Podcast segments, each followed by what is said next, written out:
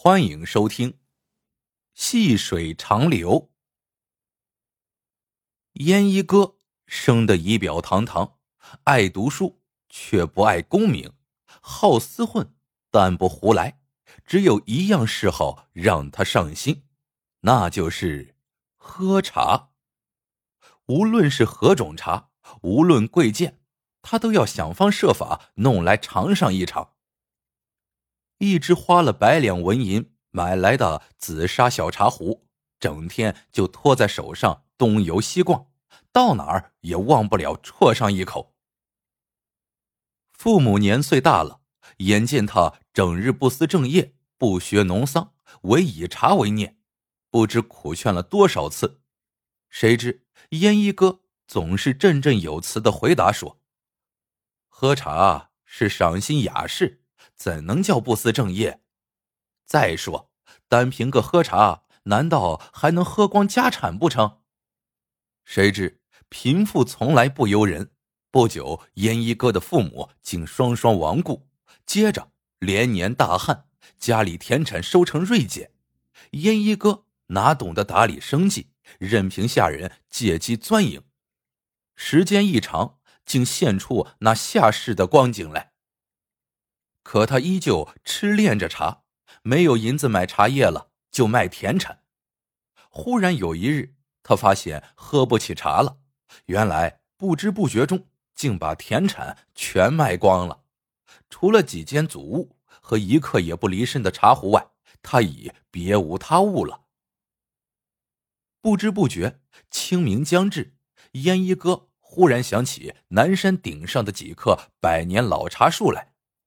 那绝好的茶叶，以往都是流水一样花银子买来喝的，现如今是买不起了，只好亲自采了来喝。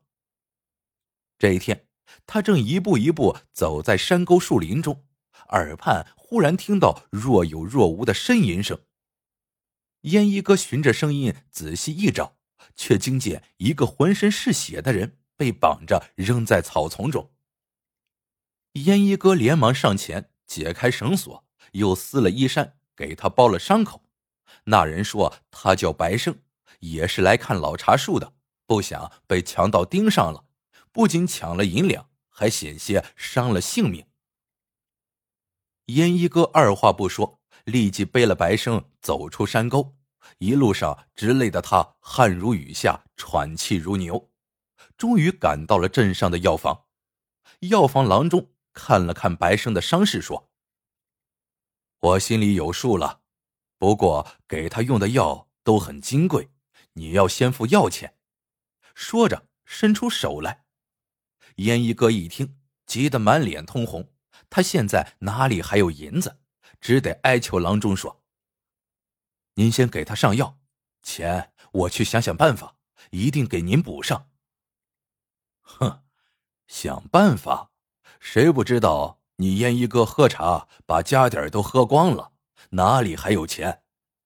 不行，不付钱就不给药。说罢，那郎中理也不理他们。烟一哥这下没办法了，他见白生已经疼得昏了过去，咬咬牙，从怀里小心翼翼的掏出一样东西，正是他的宝贝茶壶。这茶壶。自他喝茶起，从没有离过身。最困难的时候，饭都没有的吃，他都舍不得把茶壶卖出去。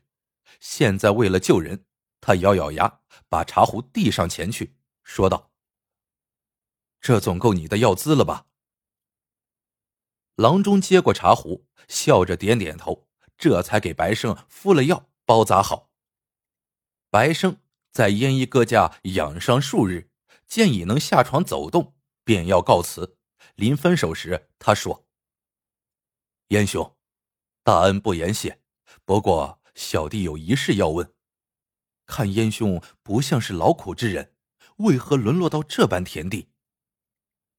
燕一哥听了，咧嘴笑了，毫不在意的说：“不瞒你说，我本来也颇有一些家产，只是全被我喝茶喝光了。”可就是这样，我还是舍不下这一口。可以三天不餐，不可一日无茶，否则就像丢了魂儿啊！白生一听，仰头大笑起来，说道：“这可巧了，我也不瞒燕兄，岳州城里最大的茶庄就是我开的，茶庄字号细流。燕兄日后若想喝茶，尽管找我，保你喝个够。”一晃个把月过去了，烟一哥的日子越发凄凉起来，唯一的祖物也被他换成茶叶。流进了肚中，现在甭说茶，连个茶味也闻不到了。烟一哥馋得难过，不得已中，他想到了白生。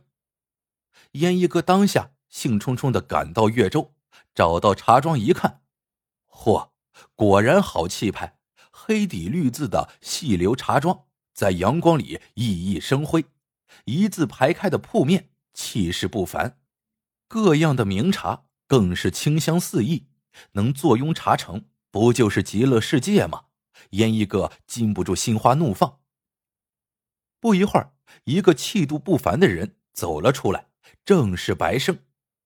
烟一哥兴冲冲的正要迎上去，却见白生手略一拱，说道：“来了，进来吧。”就听这一声，烟一哥顿时像被浇了一盆冷水。心都凉透了，这白生根本就没有自己想象中的热情。他讪讪的跟进去，却见白生拿出几锭银子，说道：“本来早就想把银子送去了，只是容事太多，就耽搁下来了。现在你自己来了，正好，这点银子请收下，不要嫌少。”烟一哥脸涨得通红，喃喃的说。我不是来要回报的，不瞒白兄，我今日投奔你没有他意，只是想讨口茶喝喝。至于银子，还是请白兄收回去吧。白生一听，痛快的说：“不就是茶叶吗？行啊，小茶庄别的没有，茶叶可有的是。像你这样的闲人，我还是养得起的。”说罢，拂袖而去。烟一哥听了，窘得只恨地上没条缝了。时间一天天过去了，开始时烟一哥倒也过得自在，每天托了个新制的小茶壶，爱喝什么茶便信手抓来。可是才过了十多天，便觉得不对劲儿了，伙计们越来越给他脸色看，整天眼睛不是眼睛，鼻子不是鼻子的，根本不把他放在眼里。这日，他伸手又要抓茶叶时，一个伙计却拦了上来。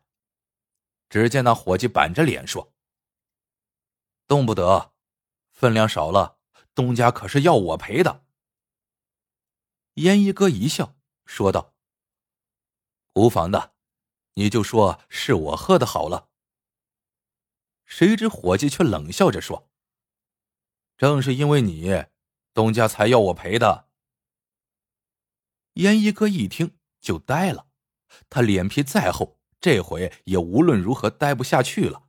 回到屋内，他愤愤的收拾行李，走到门口，正准备离开，白胜却进来了。烟一哥见白胜依旧板着一张脸，没好气的说：“以后你再也不用给我脸色看了，我这就走，随你的意了吧。”白生却叹口气说。燕兄是不当家不知柴米贵呀，现在生意是越来越难做了，所以这才得罪了燕兄，还请燕兄见谅。燕一哥听了，心头久已压着的火气顿时冒了出来，当下冷冷说道：“可是，你别忘了，你的命是谁救的？我在你这儿打扰了十多天，咱们算是扯平了。”告辞。白生一伸手拦住烟一哥，说：“敢问燕兄哪里高就？”烟一哥没好气的回答：“天下之大，难道独独饿死我不成？”白生陪笑说：“我不是这意思，我是说，如果燕兄一时还找不到事做的话，我倒有一件事要劳烦燕兄。下江边上正好有一趟茶叶要运回来，如果燕兄肯为我跑一趟的话，工钱双倍给，怎样？燕一哥本想立即拒绝，可转念一想，自己出去又能干什么呢？便回答说：“行，不过双倍工钱就不必了。我只是要我该得的一份买茶喝，省得再看人脸色。”第二天，烟一哥便领着船沿江而下。一上船，他就命船老大收了帆，让船顺流慢淌，好让自己一边喝茶一边欣赏两岸风景。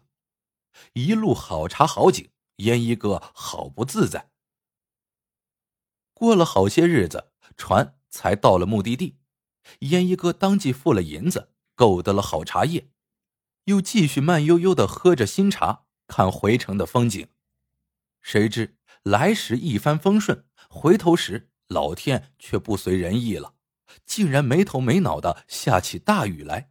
这一下就是五天，直吓得燕一哥叫苦连连。好不容易等雨停了，回到岳州一收获，那茶叶有一成多已经发霉了。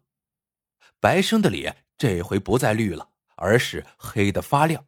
他噼里啪啦的打了一气算盘后，一拱手说道：“恭喜燕兄，燕兄走这趟货没亏本，不过赚的不多，只赚了一杯茶的银子。”说着，又随手倒上一杯茶来说道：“这就是付你的工钱。”烟一哥听了，半晌不作声，忽然他一咬牙，一发狠，猛挥手。把那昔日视如性命的茶泼了个精光。